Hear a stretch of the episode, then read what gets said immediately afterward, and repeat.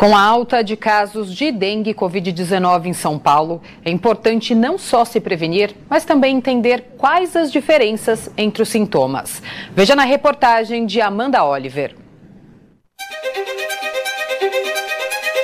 O estado de São Paulo sofre com aumento de casos de dengue, Covid-19 e gripe.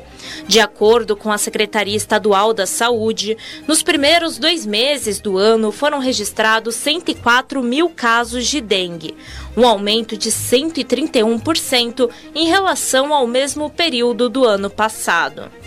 Já os casos de Covid-19 subiram 85% após o carnaval no estado e 438% na capital. Mas você sabe como diferenciar os sintomas de cada uma dessas doenças? Renato Kfuri, infectologista.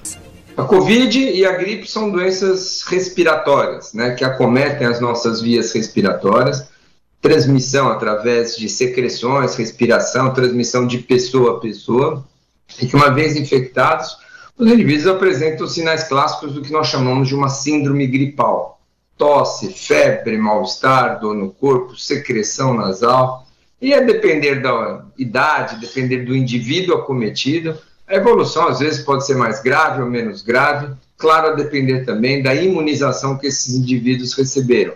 A dengue é uma doença completamente diferente, uma doença é, também causada por um vírus, mas um vírus de transmissão por mosquito. Né? O vetor transmissor da, gri, da dengue é o Aedes aegypti. É, ao encontrar alguém com dengue, é, você, o mosquito pica e leva o vírus de uma pessoa a outra. Quanto maior o número de doentes e quanto maior a taxa de infestação de mosquito numa região, maior será a probabilidade da doença disseminar e se alastrar. A gripe e o Covid são doenças respiratórias e, portanto, cursam com febre, tosse, dor de garganta, secreção, coriza, é, sintomas frequentes de qualquer doença que nós classificamos como uma síndrome gripal. É muitas vezes indistinguível que é um resfriado, uma gripe, uma Covid, só através dos testes. Já a dengue é uma doença que não tem sintoma respiratório, febre, dor de cabeça, dor no corpo, dor atrás dos olhos, às vezes um vermelho na pele, dores articulares são os principais sintomas da dengue clássica no seu sintoma inicial. E a prevenção é crucial durante o aumento de casos destas doenças. Para a dengue, é necessário usar repelentes indicados pelos médicos e combater os focos de criação da larva do mosquito. Já para a gripe, para o Covid-19, higienizar as mãos com álcool em gel sempre e utilizar a máscara caso possua algum sintoma. E é claro, sempre atualizar a carteirinha de vacina. E a cidade de São Paulo segue no combate e prevenção destas doenças. Rotineiramente, 28 unidades de vigilância em saúde, por meio de seus técnicos e agentes de combate a endemias, visitam casas e estabelecimentos em busca de focos de dengue. Em casos de sintomas respiratórios semelhantes ao Covid-19, basta procurar uma unidade básica de saúde ou, em casos de emergência, um pronto-socorro. Através do SUS, a testagem do Covid é solicitada e o tratamento já é iniciado pela equipe médica. A mesma situação se aplica ao que chamamos de gripe comum. E é preciso ter cuidado com a automedicação.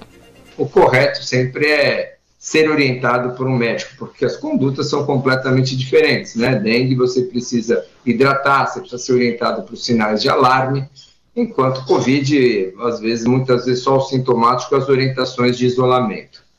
É, para idosos, nós temos tratamento para Covid desde que instituídos precocemente. Antivirais para quem tem mais de 70 anos de idade, 60, 70 anos, são indicados para Covid, assim como o antiviral para o vírus influenza nós temos tratamento também. Então é importante a orientação é, de, de, da, do diagnóstico correto, não só para as orientações de prevenção dos sinais de alarme, de complicações, mas para algumas dessas doenças, gripe e Covid, o tratamento com antiviral que melhora ou reduz de maneira significativa o risco de adoecimento na sua forma mais grave.